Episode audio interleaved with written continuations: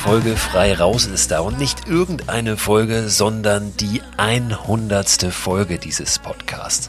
Und weil das noch nicht genug ist, ist heute, genau heute, auch noch einjähriges. Das heißt, den frei raus Podcast, den Podcast für mehr Freiheit und Abenteuer in unserem Leben gibt es jetzt genau ein Jahr. Das ist ein sportlicher Schnitt, 100 Folgen in einem Jahr. Liegt vor allem auch daran, dass in den ersten drei Monaten wirklich Montag bis Freitag jeden Tag eine neue Folge erschien. Zum Teil waren die nicht so lang, zum Teil waren die auch experimentell. Ich erinnere mich vor allen Dingen an eine Folge, in der ich meine 100 besten Abenteuerzitate vorgelesen habe. Und zwar alle in einer Folge. 100 Zitate. Wenn ihr Lust habt, guckt also gerne mal ins Archiv und wühlt euch da ein bisschen durch. Ich finde es großartig, dass ich das jetzt hier schon ein Jahr machen darf und freue mich wirklich tierisch über jede Hörerin, jeden Hörer, der dabei ist und zum Teil ja auch ein ganzes Stück des Weges schon mitgegangen ist. Auf die nächsten Jahre, denn es gibt noch so viel zu erleben und so viele Geschichten zu erzählen. Heute habe ich eine Geschichte für euch, die wirklich ein Paradebeispiel dafür ist, einfach aufzubrechen, auch in die Ungewissheit hinein. Die Ungewissheit, die ja ein Abenteuer auch mit ausmacht. Das ist die Geschichte eines großen Abenteuers, eines sehr großen Abenteuers. Ich spreche hier auch oft über die kleinen Möglichkeiten, die kleinen Erlebnisse, die kleinen Herausforderungen, die wir greifen sollten, gerade auch in der jetzigen Situation und in unserem Alltag. Aber ich glaube, es ist auch wichtig, dass wir so eine Vielschichtigkeit reinkriegen hier in diesem Podcast, dass wir die Inspiration auch ein bisschen aufmachen und immer wieder auch schauen, was können wir denn von diesen großen Abenteuern uns nehmen entweder in unseren Alltag mit reinziehen oder vielleicht doch auch mal uns dahingehend fragen, wie sieht es aus mit unseren eigenen großen Träumen, mit unseren ähm, ja, Zielen, mit unseren Ideen, unseren Vorstellungen, die wir so gehabt haben, was wir einmal machen möchten. Und vielleicht finden wir durch solche Geschichten ein Stück weit auch den Mut, die irgendwann anzugehen. Die Frau, die uns diese Geschichte heute erzählen wird, heißt Anne Knödler. Und Anne ist mit einer ziemlich bunt zusammengewürfelten Truppe aufgebrochen, um mit alten russischen Uralmotorrädern auf dem Landweg nach New York zu fahren. Aus dieser wilden, wilden Reise ist ganz viel entstanden. Zuletzt auch ein Film, den es ab morgen, ab dem 19. März 2021 auf DVD gibt. Wie ihr den bekommt, wie ihr auch den Trailer angucken könnt und so weiter, das werde ich euch am Ende der Folge nochmal verraten. Und es landet natürlich auch per Link in meinem Newsletter zu diesem Podcast, der immer Ende der Woche erscheint und den ihr abonnieren könnt unter christophörster.com slash frei raus. Dieser Film heißt 972 Breakdowns, das heißt 972 Pannen. Ich habe gleich am Anfang dieses Gesprächs die Zahlen ein bisschen durcheinander gewürfelt, aber der Titel dieses Films gibt schon mal ein bisschen einen Hinweis auf das, worum es auch ging bei dieser Reise, nämlich Geduld, das Durchhalten und immer wieder diese alten Motorräder irgendwie zum Laufen kriegen. Anne, ich freue mich, dass du da bist. Herzlich willkommen hier im Frei Raus Podcast. Danke für die Einladung. Hm. Ihr habt ein wirklich wahnwitziges Abenteuer erlebt. Ähm, unter dem Titel, unter dem Stichwort, unter dem jetzt auch ein, ein Film laufen wird, 937 sind es, glaube ich, ja? Breakdowns. 972, ja. Ah, 972 Breakdowns. Waren doch, waren sogar doch noch mehr. Also fast 1000 Breakdowns, sprich Pannen. Ihr seid mhm. mit Motorrädern unterwegs gewesen, mit alten russischen Motorrädern, die äh, nicht immer ganz so zuverlässig waren, auf dem Weg nach New York. Von Deutschland aus, ne? von Halle, wo ihr alle zu Hause seid. Jetzt musst du einiges, glaube ich, erstmal erklären. Wer ist überhaupt ihr? Wie kamt ihr auf diese Idee?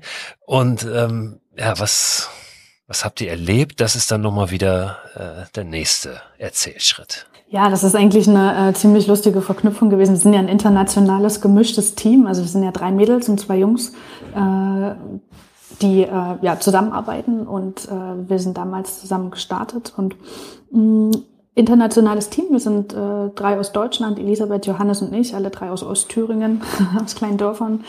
Und äh, Effi aus Zypern, aus Nicosia und Kaupo aus Tallinn, Estland.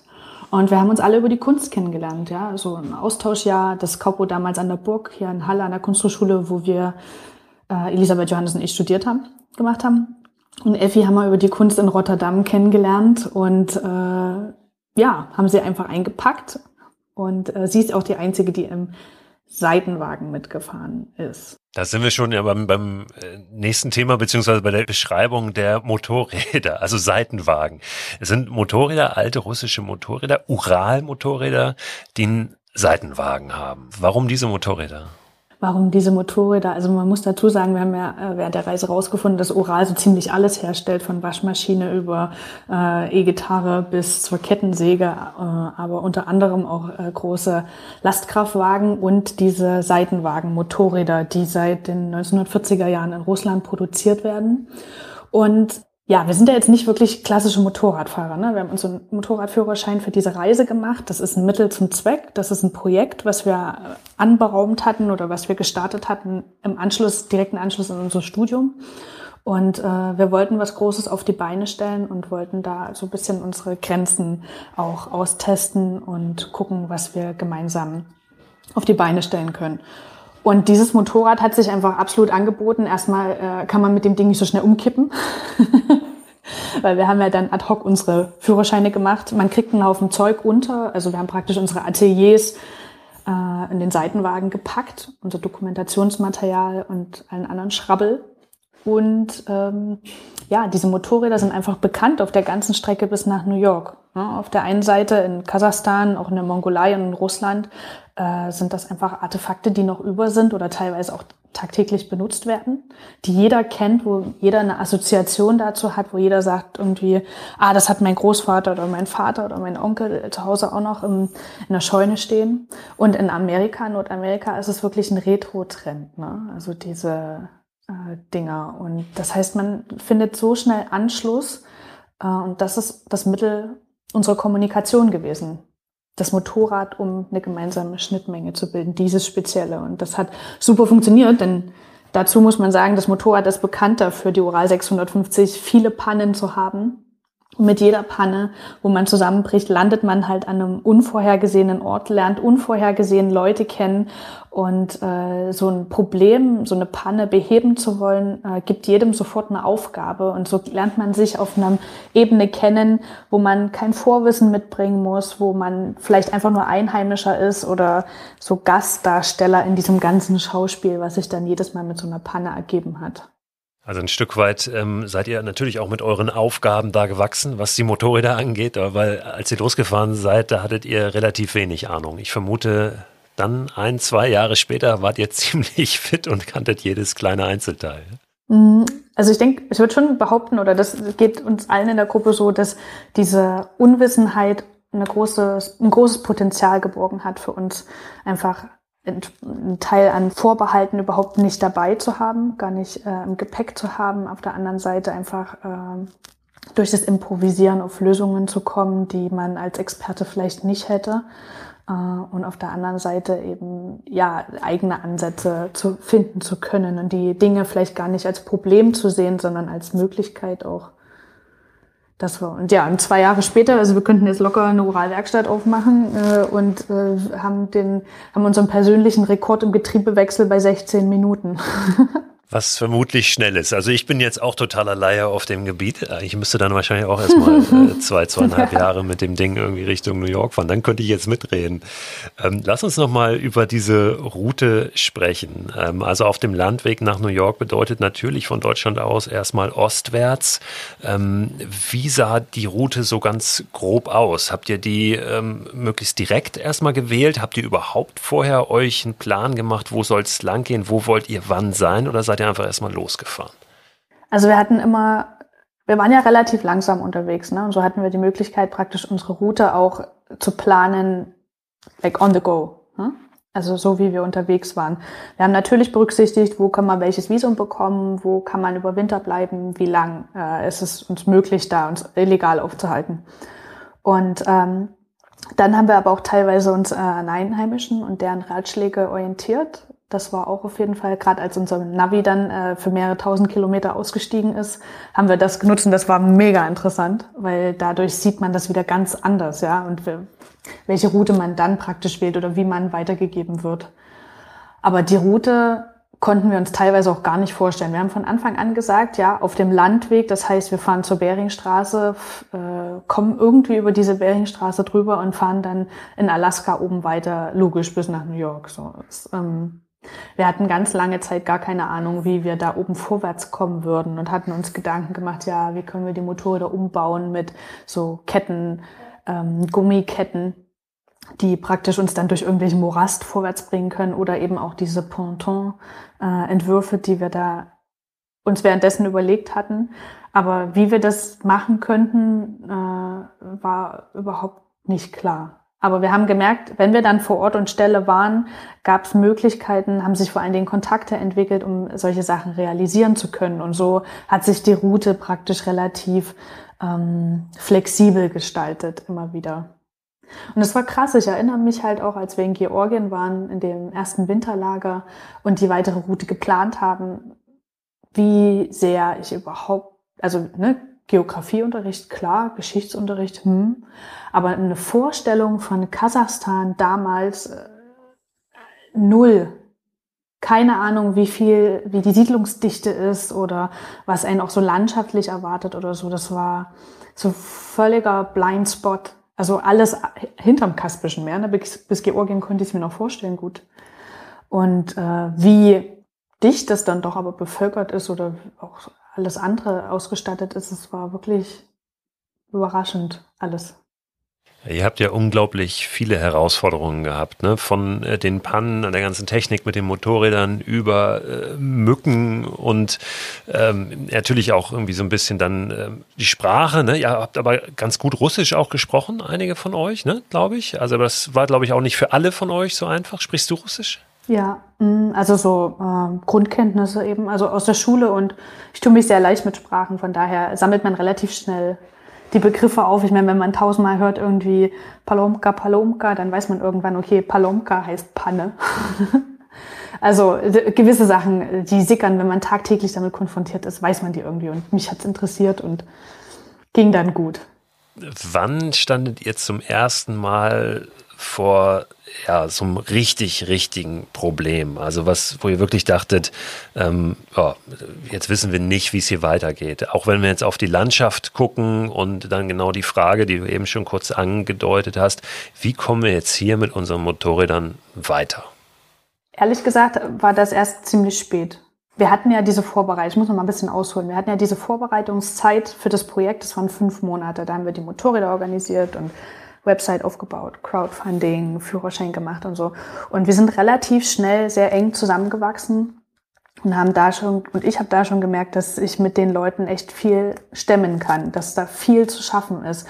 Und ich hatte ganz lange gar nicht das Gefühl, dass uns irgendwas aufhalten könnte. Das erste Mal, wo das an diesem Image, an diesem gefühlten Image, uns kann nichts aufhalten, gekratzt hat, war, als Johannes und Effi einen Unfall hatten in Russland. Das war dann schon ähm, hinterm Baikalsee.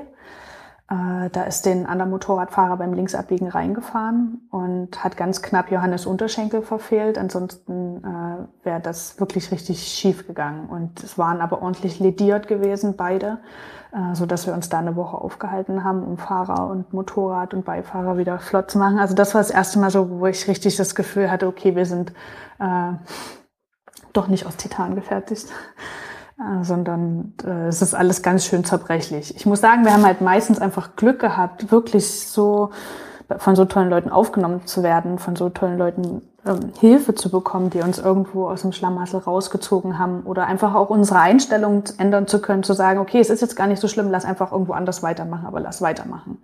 So, und dann einfach zu sagen, okay, lass uns einfach weitermachen, ist oftmals nicht der schlechteste Weg aus einem Problem heraus.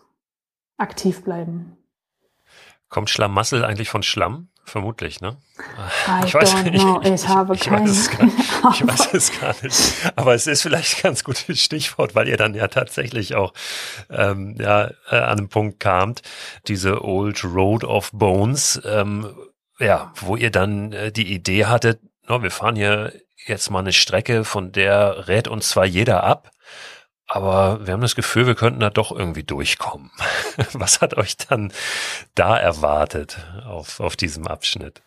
Es gab zwei Ansätze. Ne? Also wir sind, haben mal relativ demokratisch entschieden in unserer Gruppe, aber oftmals war es auch so, dass einer für ein Gebiet, ob das jetzt Navigieren war oder ob das Visa organisieren war oder Lebensmittel oder was auch immer, irgendwas vorbereiten, hatte einer immer so ein bisschen Steckenpferd und da kann sich jetzt auch nicht jeder mit auseinandersetzen. Also hieß es damals so, na, wir könnten diese äh, Old Road of Bones, also die Sommerstraße fahren, die seit 20 Jahren nicht mehr befahren wurde.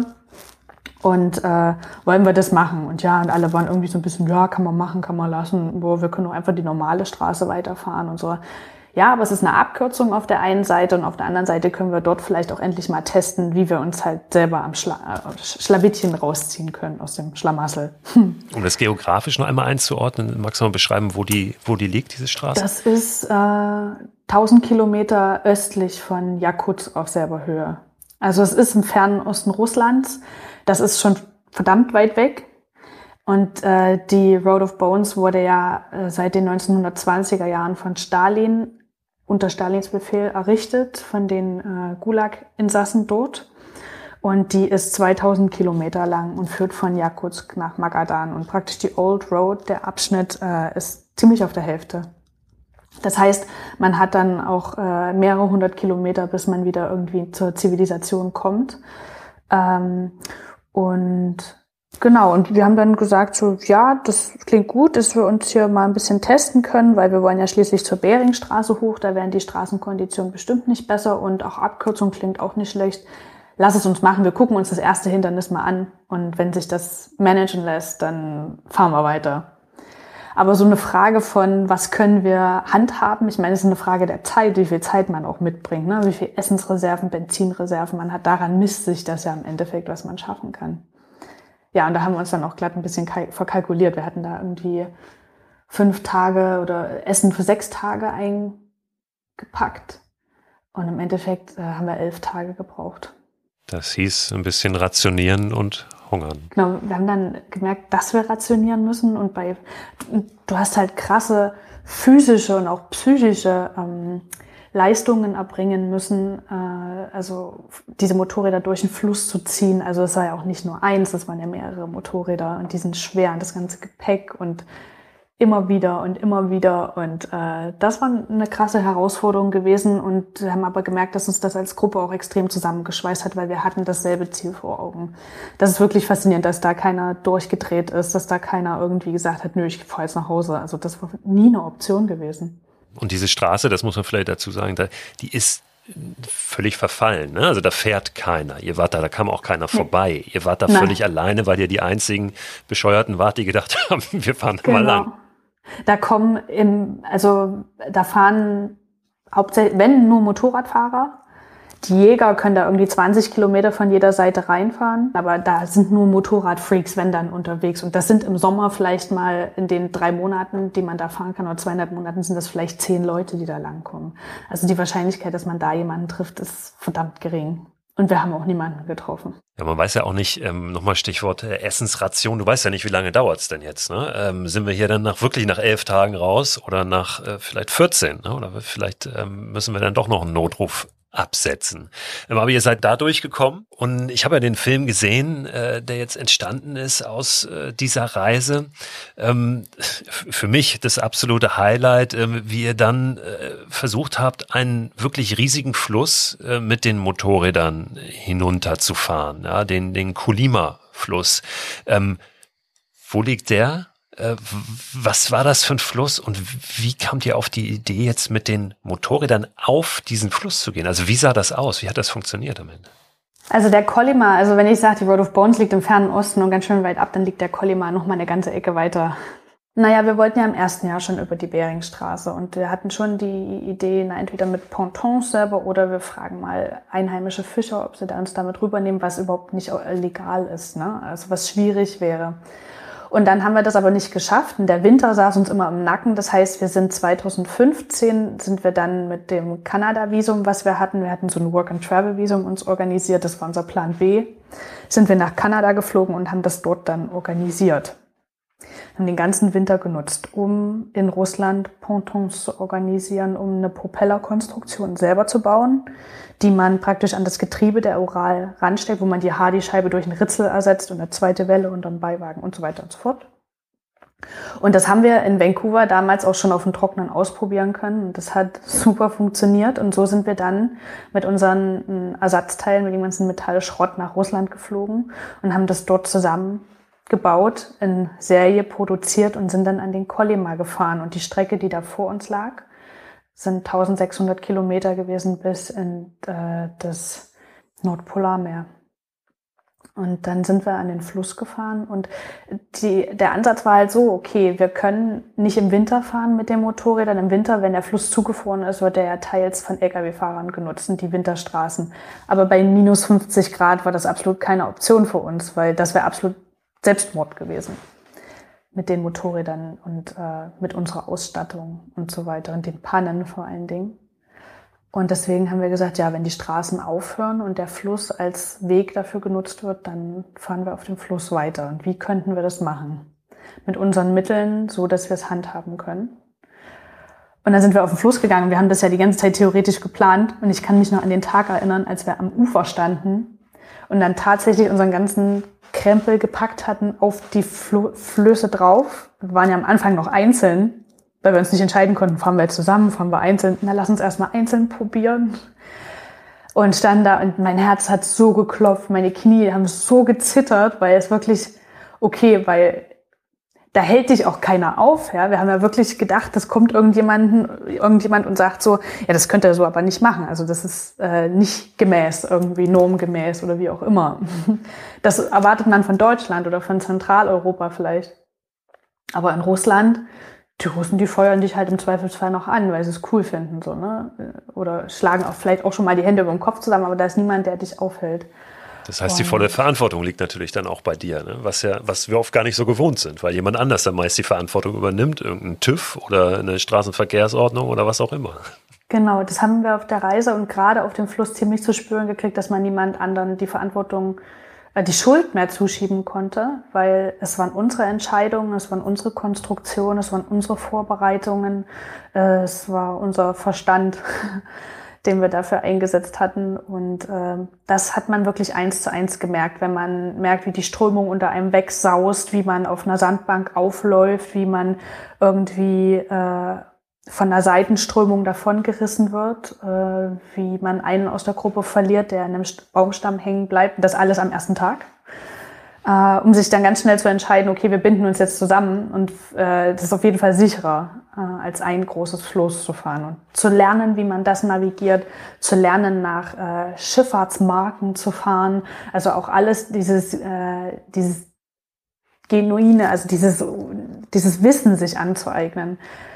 Und dann aber auch zu angeln parallel und ja, zu gucken, dass man abends dieses Floß gut festbindet, damit es nicht am nächsten Pool weg ist. Also solche Sachen, das fand ich sehr beeindruckend und diese, dieses Majestätische dieses Flusses, weil äh, da bricht, also da bricht natürlich der Permafrost auf, wenn das, wenn das taut im Frühjahr und gerade jetzt mit der Klimaerwärmung ähm, bricht da immer mehr von den Ufern weg und legt Sachen frei. Das ist da kommt man auch nicht so leicht hin da oben. Und das zu spüren alles, das ist ziemlich mächtig. Der Fluss hat euch dann ausgespuckt, äh, quasi an der Beringstraße, eurer nächsten Schlüsselstelle von so vielen Schlüsselstellen. Ähm, seid ihr darüber gekommen, über die Beringstraße? Das war ja euer Ziel. Ihr wusstet überhaupt nicht, schafft ihr es, schafft ihr es vielleicht doch? Ist es möglich? Wie ist es natürlich auch legal möglich oder schafft man es illegal? Wie sah es dann aus da vor Ort? Also wir sind bei weitem nicht bei der Beringstraße rausgekommen. Wir sind zwar am Nordpolarmeer oder kurz davor rausgekommen, aber es waren dann immer noch auf dem Landweg 2000 Kilometer bis zur Beringstraße. Und wir hatten bereits Kontakte und Support und Satellitentelefon dann zu dem Zeitpunkt auch mittlerweile und äh, die Unterstützung vom Militär und alles. Und äh, dann war es im Endeffekt, dass es an unserem Visa gescheitert ist, an unseren Visas äh, gescheitert ist, dass wir es nicht geschafft hatten, weil man bekommt in Russland immer nur ein Drei-Monats-Visum. Und ich hatte, wir waren ja mehrmals in Russland gewesen in der Zeit, ne, um die Etappen zu durchreisen.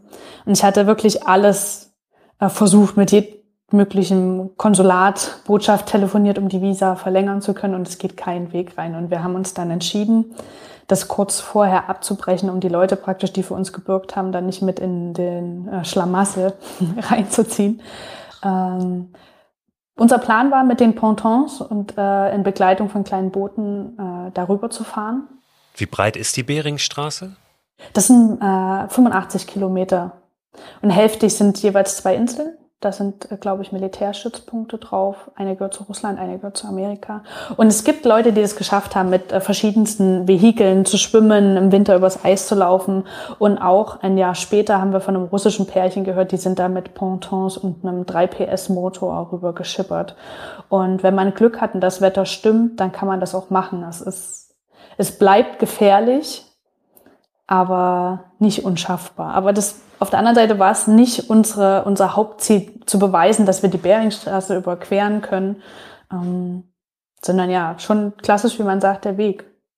Der euch dann geführt hat ähm, aus Russland wieder raus, weil ihr raus musstet. Das Visum war abgelaufen. Genau. Und dann, ähm, also um das zu verkürzen, du hast schon gesagt, ihr habt ja immer wieder auch dann ähm, diese Reise ein Stück weit unterbrochen, in verschiedenen Etappen das gemacht, um dann ähm, auf dem Luftweg nach Alaska rüberzukommen. Genau, wir haben dann so eine kleine Propellermaschine organisieren können, äh, wo echt auch noch nie in so einem Teil geflogen haben, wo so nur 14 Sitze drin waren, fünf davon haben uns gehört und äh, gefühlt die, der Rest für unser ganzes Gepäck, was wir äh, maximal mitnehmen konnten. Und ähm, dann sind wir nach Anchorage geflogen, also über Kamtschatka nach Anchorage. Und äh, Dort hat unser Backup-Plan gewartet, weil wir hatten ein zweites Set Motorräder organisiert. Also die Originalen, mit denen wir in Halle losgefahren sind, hatten wir ja nach Vancouver damals verschifft im Winterlager. Und von dort aus nach Anchorage, die haben dort auf uns gewartet und die anderen haben wir praktisch in Chukotka gelassen. Das heißt, wir sind ohne Motorräder übergesetzt beim zweiten Mal und sind dann dort auf unsere Motorräder gestiegen und sind dann echt in so einem goldenen Spätherbst. Manchmal hat uns der Winter ein bisschen eingeholt, manchmal war es ein bisschen kalt. sind wir dann von Anchorage nach Kanada und sind dann Yukon Territory, British Columbia, Vancouver, Kalifornien bis nach San Diego und dann rübergekreuzt praktisch über Texas nach New York, Mississippi. Also wir haben schon echt, echt, glaube ich, oftmals echt nur die Sahne abgeschöpft. Egal wie viele Pannen, egal wie einfach, egal wie, ja, was uns widerfahren ist. Und wenn es dann so auf, auf die Zielgerade geht von so einer Reise, die bei der Gesamtdistanz ja dann auch schon noch mal relativ lange ist, die Zielgerade, ja, also die Strecke ist dann auch noch mal weit. Das zieht sich aber doch, ist dann ja vielleicht, ähm, ja, irgendwann ähm, wird einem das bewusst, dass es jetzt dann auch bald zu Ende ist, diese Reise.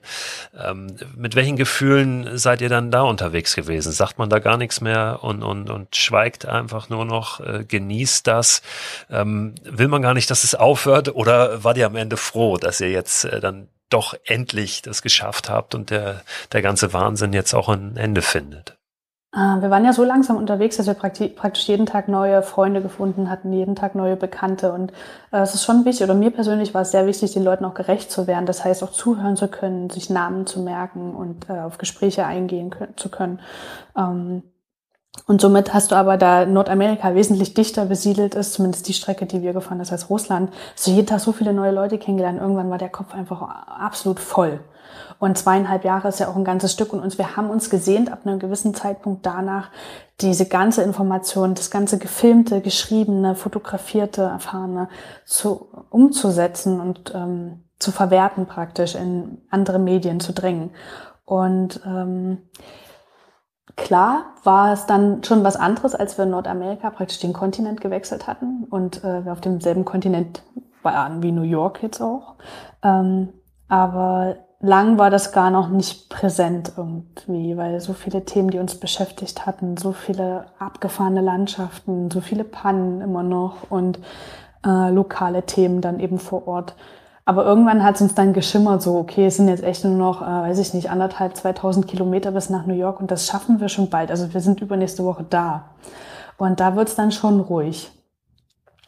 Und ich habe gestern nochmal in Aufnahmen gestöbert, weil wie gesagt, die DVD auch bald rauskommt und Bonusmaterial und so, dann nochmal nach Aufnahmen geschaut. Und es gibt Aufnahmen von uns am Flughafen in New York, wo es dann hieß, so, na, wo fahren wir jetzt hin? So, die Motorräder waren schon im Hafen am Container, wir waren angekommen. Ja, jetzt geht's nach Hause. und das war so absurd, weil wir steigen in den Flieger und die Strecke, für die wir zweieinhalb Jahre gefühlt gebraucht hatten, legen wir jetzt noch den letzten Rest irgendwie wieder zurück und dann sind wir, weiß ich nicht, in, in 20 Stunden zu Hause. Und das war absurd irgendwie, wo die Leute uns gefragt haben, ja, wo fahrt ihr hin? Na, wir fahren jetzt nach Hause.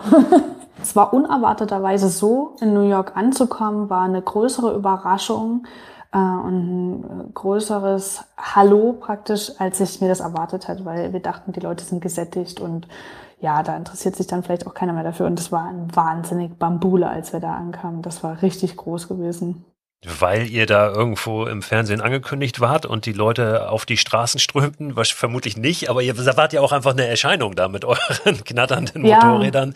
Und offenbar, ja, man sah euch ja vermutlich auch ein bisschen an, dass ihr ein bisschen was erlebt habt. Ja, also die Motorräder, die sehen echt aus wie so wandelnde Bauchläden oder alles äh, wandelnde ja, Pinnwände. Jeder hat da seinen Aufkleber, äh, seinen Glücksbringer ranpinnen können und wir haben die auch dekoriert ja nach, also so wie man damit wächst halt, ne, wie so ein Teil wächst. Und dreckig natürlich, wir sahen sehr verschlissen aus.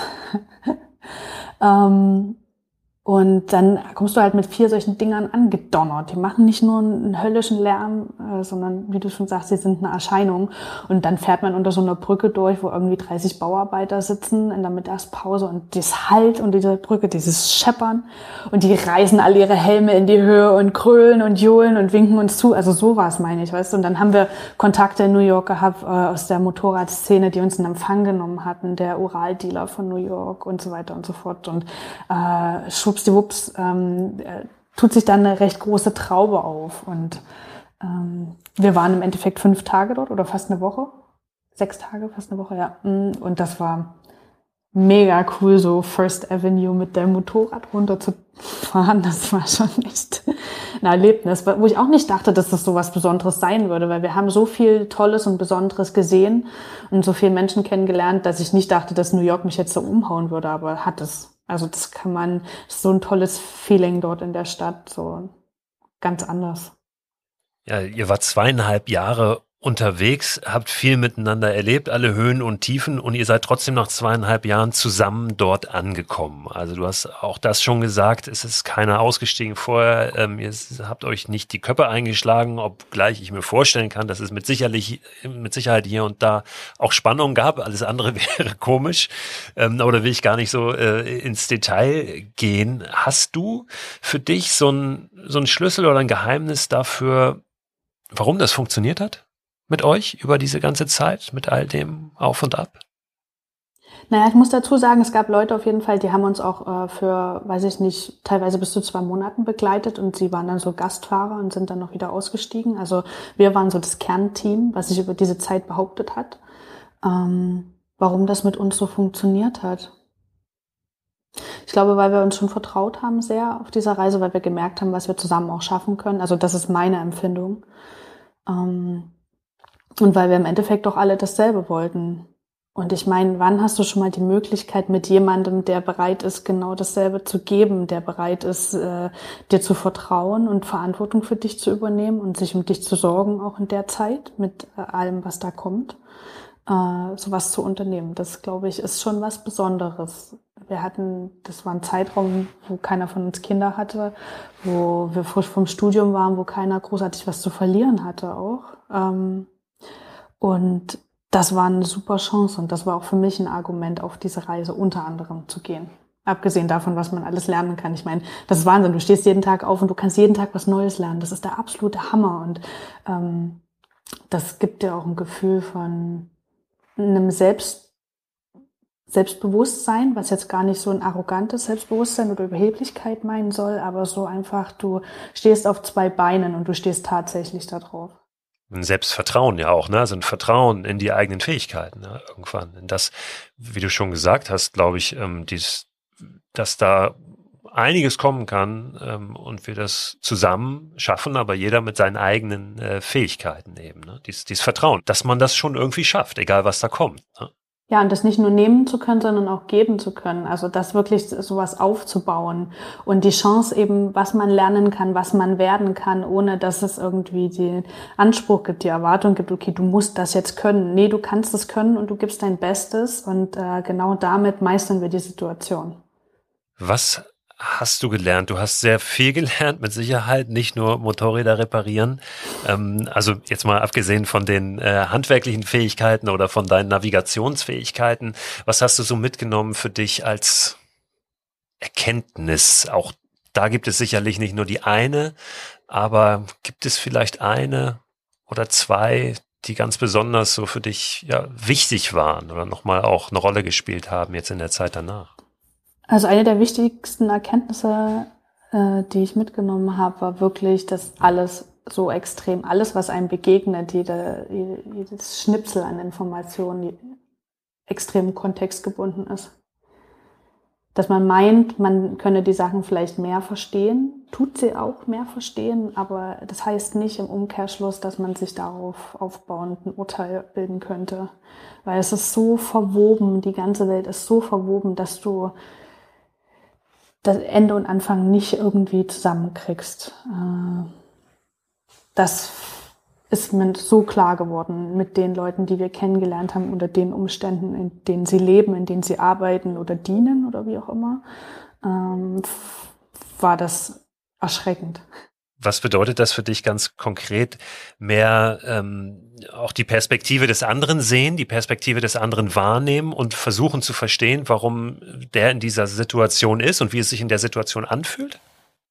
Bedeutet wirklich, dass wir nicht alle dass nichts gleich ist, also dass nicht alle wirklich dieselbe Möglichkeit im Endeffekt haben, die gleichen Entscheidungen zu können, gleich liberal sein zu können, mit der gleichen Rücksicht agieren zu können, weil einfach die Voraussetzungen und die Mittel dafür nicht da sind. Und äh, wir können natürlich immer mit hehren Zielen ankommen und sagen, ähm, ja, wir wollen das Beste draus machen, aber die Ausgangspositionen sind alle für so, alle so unterschiedlich, dass man das überhaupt nicht mit einem gleichen Maß messen kann. Also dass es wirklich nicht geht. Da kann man nicht sagen, okay, du hast dir nicht genug Mühe gegeben. Das Verständnis ist nicht da, der Bildungshintergrund ist nicht da, der kulturelle Aspekt ist einfach nicht da. Und von daher äh, ist das einfach nicht mit dem gleichen Maß zu messen. Und das einfach aber auch zu sehen, jeden Tag an einem Beispiel, jeden Tag an einem äh, äh, wirklich am eigenen Leibe zu erfahren, Teil so einer Geschichte zu werden, das finde ich, also das hat mich echt umgehauen. Oh, ist es dir gelungen, das auch in deinen Alltag reinzubringen? Gehst du mit offeneren Augen ähm, und vielleicht auch offenerem Herz durch, durch die Welt seitdem? Definitiv. Also es ist einfach, ich meine, was für ein Urteil willst du dir bilden? Wie kannst du das ganze Bild auswerten? Es ist keine Statistik, die man runterrattern kann oder auswerten kann. Wann hast du zum letzten Mal auf dem Motorrad gesessen? Kommt das noch vor? Fährst du noch Motorrad? Wo sind diese Ural-Motorräder? Stehen die irgendwo im Museum? Nee, die stehen in der Garage hier in Halle. Eins steht in Estland. Äh, hat es schon mitgenommen, der wollte es aufbereiten. Und es ist halt wirklich so, also wenn man zusammen mit diesen Dingern unterwegs ist, dann kommt man auch gut voran, weil man hat alles an Werkzeugen, Ersatzteilen dabei, weil wir nie irgendwie diesen Aufwand betrieben haben, so eine extensive Wartung irgendwie bei den Dingern zu machen. Ähm, aber alleine mit so einem Ding unterwegs zu sein. Und das ist auch krass, ne? Du kommst zurück, du kommst in, äh, in einen Alltag rein, wo du natürlich auch wieder pünktlich sein willst, schrägstrich musst, solltest, ähm, wo du dich auf Verabredungen einlässt, wo du auch selber dich wieder auf so einem, zu, an so einem Plan adaptierst. Dass das nicht möglich ist, dass das dann so ein Stress auch produziert, dass du mit dem Motorrad dann so nicht unterwegs sein kannst. Also wir wissen alle auf jeden Fall, dass wir die Dinger nicht weggeben werden, dass wir da so dran hängen und äh, alle Anfragen von Leuten, von Käufern potenziell abgelehnt haben bisher. Äh, ja. Ansonsten ist, glaube ich, für jeden unterschiedlich in der Gruppe. Ich meine, Effi als Beifahrerin, äh, die hat es nie äh, die sehen das nicht zurück in den Beiwagen zum Beispiel. Ne? Die sehen es auch gar nicht äh, danach, ähm, überhaupt einen Motorradführerschein zu machen. Aber mh, mm, den Rest von uns, was ich so sagen kann, mich persönlich ja, doch. Ich habe Bock auf Motorradfahren. Ja, dann wünsche ich, äh, ich dir, wünsche ich uns, dass das dieses Jahr auch mal wieder ein bisschen äh, mehr möglich sein wird, ja, dass wir ein bisschen mehr Freiraum wieder bekommen, ähm, jetzt mal in Bezug auf die äh, Pandemiesituation und im Zweifel ähm, steigen wir dann mal aufs Fahrrad und dann sind wir immerhin auch noch auf zwei Rädern unterwegs und wir knattern nicht ganz so laut. Der Film, über den wir jetzt natürlich auch schon gesprochen haben, ähm, der wird jetzt zu sehen sein. Den gibt's auf DVD. Es gibt sogar ein Buch, das habe ich jetzt erst gesehen, ja, ähm, mhm. was so aussieht, als wäre es tatsächlich auch ein kleines Kunstwerk. Ihr seid Künstler und das war wahrscheinlich auch euer Anspruch. Ja, definitiv. Also es ging darum, praktisch äh, eine Arbeit zu erstellen, ein Buch zu machen, irgendwie, äh, wo wir das vereinen können, diese verschiedenen Ebenen, wie wir dann Ausdruck für finden. Also die Grafiken, den Text natürlich auch selber zu schreiben, die Bilder, das Layout und das so zu machen, dass das äh, der Erfahrung relativ nah auch kommt. Ja, dass das jetzt nicht ein Reiseführer ist, das ist klar. Es, soll, also es hat auch überhaupt nicht den Anspruch, aber es soll einfach ja, in gewisser Weise auch humoristisch einfach zeigen, was äh, möglich ist und dass es, dass es da keine Helden dahinter stecken, dass das nichts Besonderes ist, dass, äh, ja, dass das gar nicht so unmöglich ist im Endeffekt. Ich habe, äh, das kann ich vielleicht an dieser Stelle auch nochmal sagen, ähm, einen Hinweis bekommen auf euren Film von Anselm, von Anselm Pahnke, ähm, der auch hier im Podcast schon äh, mehrfach zu Gast war, ähm, mit dem ich einen ganz guten Draht habe, der diese wunderbare Dokumentation anderswo allein in Afrika gemacht hat. Und der hat gesagt, ähm, das ist der beste Dokumentarfilm, den ich überhaupt gesehen habe in den letzten Jahren. Guck dir den wow. bitte unbedingt an. Danke. Ja, ähm, also ähm, das nochmal ähm, an dieser Stelle, weil es lohnt sich wirklich, sich den anzuschauen und ähm, da steckt ganz, ganz viel drin. Ich danke dir, dass du da warst, dass du ein bisschen was erzählt hast von dieser Reise. Aber natürlich ähm, kann das wirklich nur so ein kleines Blitzlicht sein auf das, was ihr da erlebt habt. Im Film gibt's noch ein bisschen mehr. Danke dir. Danke dir, Christo. Was für eine Wahnsinnstour. Guckt euch unbedingt diesen Film an, der daraus entstanden ist. 972 Breakdowns. Für den Trailer, für die DVD, für das Buch, für den Soundtrack genügt ein einziger Link, den ihr besuchen müsst und der lautet leavinghomefunktion.com. Leaving Home und dann Funktion wie das deutsche Funktion geschrieben. Alles zusammen.com. Auf Instagram findet ihr die Truppe unter genau dem gleichen Namen. Leaving Home Funktion, alles zusammengeschrieben. Und natürlich, das sage ich vor allem für die neuen Hörerinnen und Hörer, kommen alle diese Links nochmal in den Newsletter zum Podcast, der immer am Ende der Woche erscheint und den ihr abonnieren könnt unter christoförster.com slash frei raus. Diesen Newsletter-Link findet ihr auch immer in dem kurzen Beschreibungstext zu dieser Podcast-Folge. Jetzt träumt schön von neuen Abenteuern und hört gerne zur nächsten Folge wieder rein. Die nächste Folge frei raus erscheint schon am Montag. Und da habe ich wieder einen Gesprächsgast, einen wirklich unterhaltsamen, spannenden Gesprächsgast. Und es ist kein geringerer als einer der erfolgreichsten Thriller-Autoren Deutschlands. Andreas Winkelmann. Andreas war mit einem guten Freund in der letzten Wildnis Europas unterwegs und hat darüber ein Buch geschrieben, das kein Thriller ist, kein Kriminalroman, kein Horrorbuch, sondern wirklich eine ganz tolle Beschreibung einer Tour mit einem Freund in die weite, wilde Natur Lapplands. Merkt euch das unbedingt vor, denn das macht nicht nur riesige Lust loszuziehen, sondern wir haben auch ein paar ganz konkrete handfeste Tipps. Also Montag wieder hier.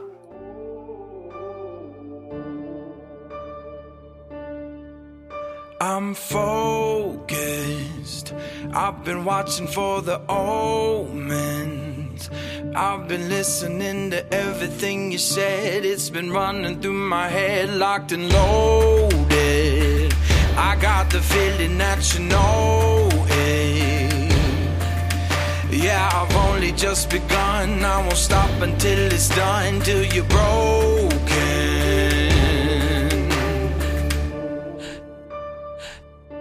So, welcome to the fire.